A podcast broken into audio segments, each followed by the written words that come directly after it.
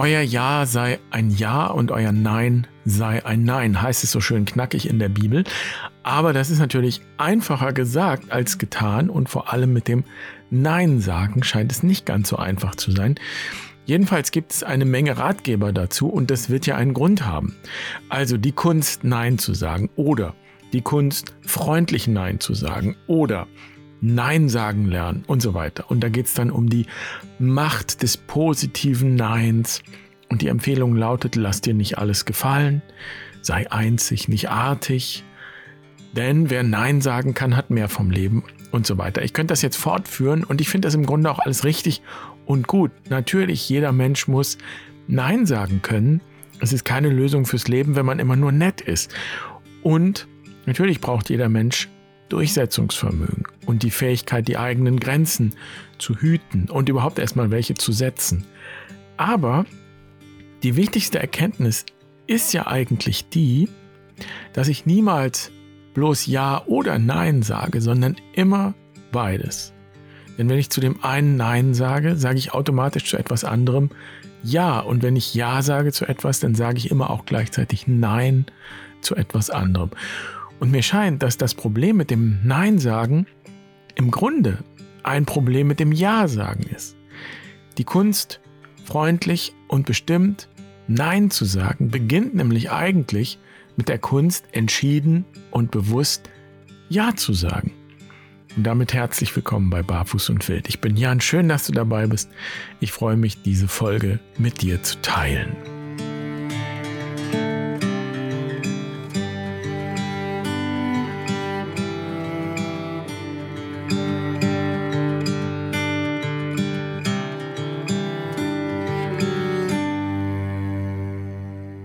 Ich habe mal bei einer Quest eine Frau erlebt, die war schon über 70 und sie kam zur Quest, weil ihr ganzes Leben sich noch einmal auf den Kopf gestellt hatte.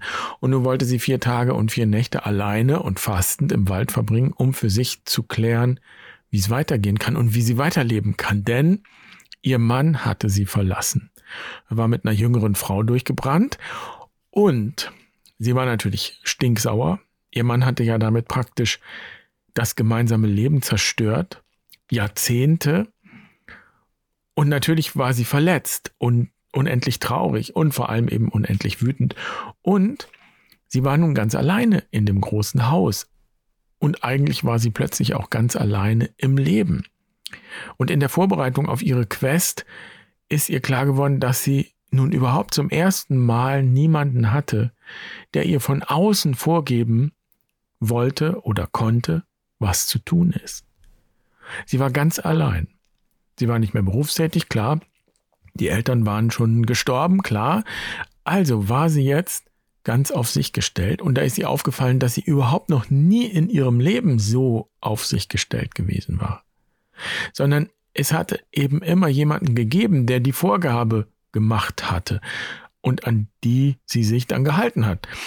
Das große Haus zum Beispiel, das war die Idee ihres Mannes gewesen. Und sie war ihm da einfach gefolgt. Und jetzt fiel ihr auf, dass sie sich da gar nicht wohlfühlte. Und nicht nur, weil er sie verlassen hatte, sondern sie hatte sich da nie wirklich wohlgefühlt. Und so ist ihr in der Vorbereitung klar geworden, dass sie ihr ganzes Leben immer nur das getan hatte, was andere gewollt oder erwartet oder vorgegeben hatten. Sie hatte immer Ja gesagt, aber praktisch ohne es zu merken. Und in Wahrheit, und das fiel ihr jetzt auf, hatte sie die ganze Zeit Nein gesagt. Nämlich Nein zu dem, was sie eigentlich wollte. Nein zu ihren Wünschen, zu ihren Plänen, aber gar nicht bewusst, denn sie hatte keinen Zugang zu diesem inneren Wissen. Das lag sozusagen am Meeresgrund ihrer Seele, irgendwo im Unterbewussten. Also wie hätte sie je Nein sagen sollen zu all den Dingen, die sie gar nicht gewollt hatte, wenn sie keinen Zugang hat zu dem, was sie wirklich will? Und erst die große Katastrophe der Trennung und eben ihr Alleinsein in der Folge hatten dieses Problem aufgezeigt, offengelegt und damit auch den Zugang zu dem inneren Wissen sozusagen freigelegt. Und das war wohl auch der tiefere Grund, warum sie diese Quest hatte machen wollen. Sie wusste, dass es einen radikalen Rahmen brauchte, nach so vielen Jahren, und vier Tage und vier Nächte in der Wildnis sind ja nicht nur für 70-Jährige herausfordernd. Also sie wusste, dass es diesen radikalen Rahmen braucht, um tief zu tauchen und bis auf den Grund vorzustoßen. Und ich erinnere mich, dass sie in der Quest jede Hilfe abgelehnt hat. Sie hat zum Beispiel alle ihre Sachen ganz alleine rausgetragen, obwohl das nicht unbedingt nötig gewesen wäre. Also eine Quest ist ja nicht erst dann erfolgreich, wenn ich es alles alleine geschafft habe oder überhaupt, wenn ich irgendwas geschafft habe. Und natürlich hätte ihr jemand helfen können, ich meine mit 70, das Gepäck zum Platz zu tragen, das ist ja nicht wenig. Gehören alleine 16 Liter Wasser dazu. Also jemand hätte ihr helfen können, die Sachen rauszutragen zu dem Platz, den sie sich draußen im Wald gesucht hat. Natürlich hätte ihr auch jemand helfen können, da den Platz einzurichten, also die Plastikplane aufzuspannen als Regenschutz, Unterschlupf. Aber ich weiß noch, dass sie das alles alleine machen wollte, obwohl das anstrengend ist.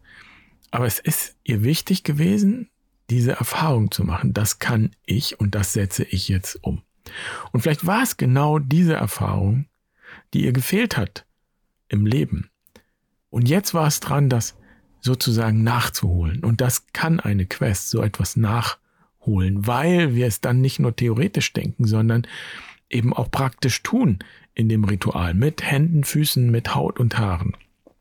Und insofern kann man sagen, ist die Quest auch ein Geburtsritual, wenn man es so betrachtet, denn es gilt dieses Potenzial, das ja da ist und das wichtig ist fürs Leben und das vielleicht auch erst jetzt wichtig ist, und das vielleicht aus irgendwelchen Gründen verschüttet liegt oder lange verschüttet lag, dieses Potenzial also, dieses innere Wissen, diese Qualität zu berühren, zu bergen, hervorzuholen, in Kontakt zu gehen damit und auch eine Erfahrung mit diesem Potenzial zu machen und aus diesem Potenzial heraus. Eine Erfahrung, die nicht nur theoretisch ist, sondern ganz praktisch körperlich. Und ich habe die Frau einige Jahre später nochmal getroffen und da hat sie erzählt, sie hätte das alte Haus dann verkauft und sich ein neues Haus gebaut. Ein kleineres, aber eins nach ihren Vorstellungen. Obwohl es nicht nötig gewesen wäre, sie hätte ja auch in dem Großen bleiben können. Aber irgendwie war es wichtig. Sie machte einen sehr zufriedenen und ausgeglichenen Eindruck. Und dadurch, dass sie das Haus neu gebaut hat, noch mit 70, hat sie sozusagen ihre Autonomie bezeugt, die Quest bezeugt. Vielleicht braucht es eben ein Haus, um das zu tun und zu zeigen. Und ich schätze, dass sie von da an auch kein Problem mehr damit hatte, zu Dingen, die sie nicht wollte, Nein zu sagen. Das eigentlich Wichtige ist eben nicht, ob sie zu irgendetwas Nein gesagt hat, sondern dass sie die Erfahrung gemacht hat und er sozusagen gelernt hat, wirklich Ja zu sagen. Ich würde behaupten, das, was ihr ermöglicht, Nein zu sagen, ist die Fähigkeit, Ja sagen zu können zu dem, was ihr selbst wichtig ist. Und überhaupt einen Zugang zu diesem inneren Wissen zu haben, von dem ich gesprochen habe. Also was es braucht, ist das Ja. Ein entschiedenes Ja aus tiefem innerem Wissen. Das möchte ich so. So ist es stimmig für mich. Und dieses Ja ist die Grundlage für alle Neins, die sich daraus dann ergeben können.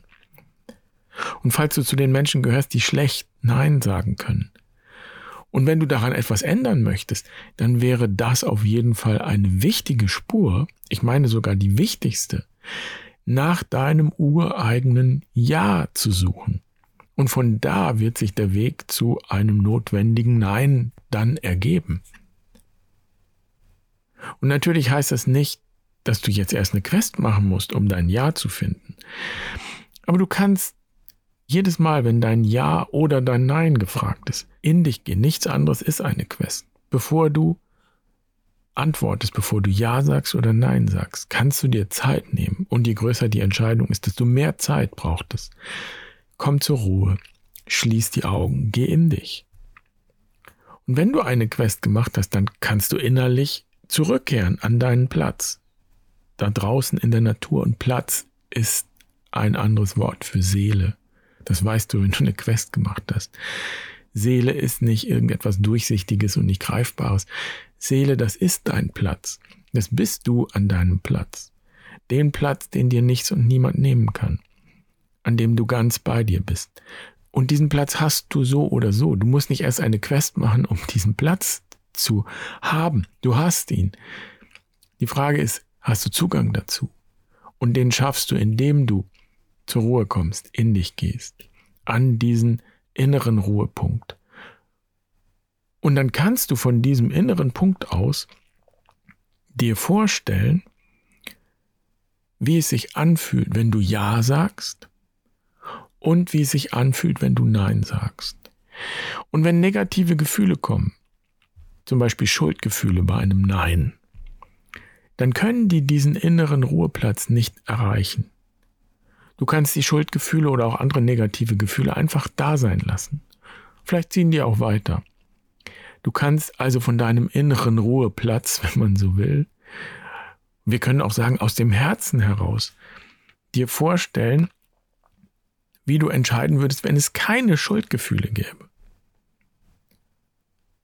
Und vielleicht kannst du sogar eine Alternative anbieten. Jetzt kann ich dir nicht helfen, aber morgen hätte ich Zeit für dich. Und du kannst das für jeden anderen Fall, für jedes andere Nein umformulieren und ausprobieren. Und schließlich für den Fall, dass deine Antwort Nein ist und du Angst hast, Nein zu sagen, kannst du dir eben bewusst machen, wofür du Nein sagst. Was ist dein Ja? Wofür lohnt es sich, Nein zu sagen? Wenn du dann auf diese Weise Nein sagst, dann wird es das freundlichste Nein sein, denn du kannst freundlich bleiben. Du kannst ein guter Mensch sein, auch wenn du Nein sagst. Du hast das Recht, Nein zu sagen. Du musst für dieses Recht nicht kämpfen. Und schon gar nicht, wenn du aus deinem Ja heraus Nein sagst. Ganz entspannt, ganz freundlich.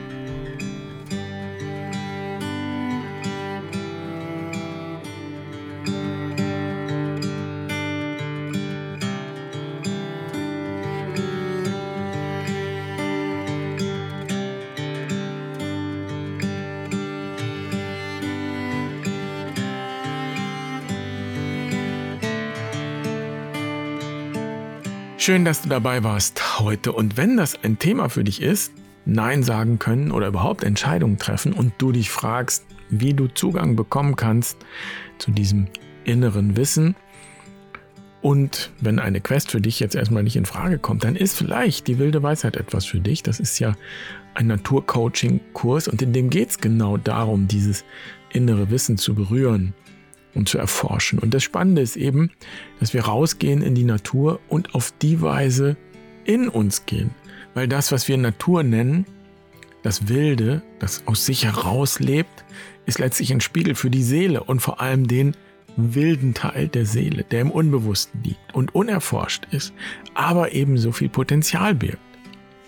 Also, die wilde Weisheit kann dich unterstützen, mit Naturübungen. Es gibt auch einen Workshop, einen gemeinsamen Workshop. Der letzte Workshop in diesem Jahr ist am Sonntag, 25. September.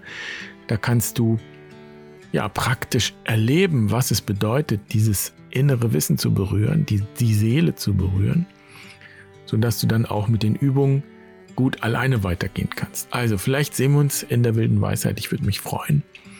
Und falls du das Thema Entscheidungen vertiefen willst, das ist gerade in diesem Monat Thema bei uns am Lagerfeuer. Das ist ja unser Mitgliederbereich. Da gibt es auch eine Live-Session, die war schon, kannst du aber nachschauen. Und es gibt auch einen Impuls als PDF zum Download mit Übungen. Und da kommst du automatisch hin, wenn du für einen Kurs angemeldet bist, also für die wilde Weisheit zum Beispiel, oder du meldest dich direkt für das Lagerfeuer an. Ich verlinke dir das alles in den Show Notes und dann wünsche ich dir eine wunderschöne Woche. Mach's gut. Pace bene.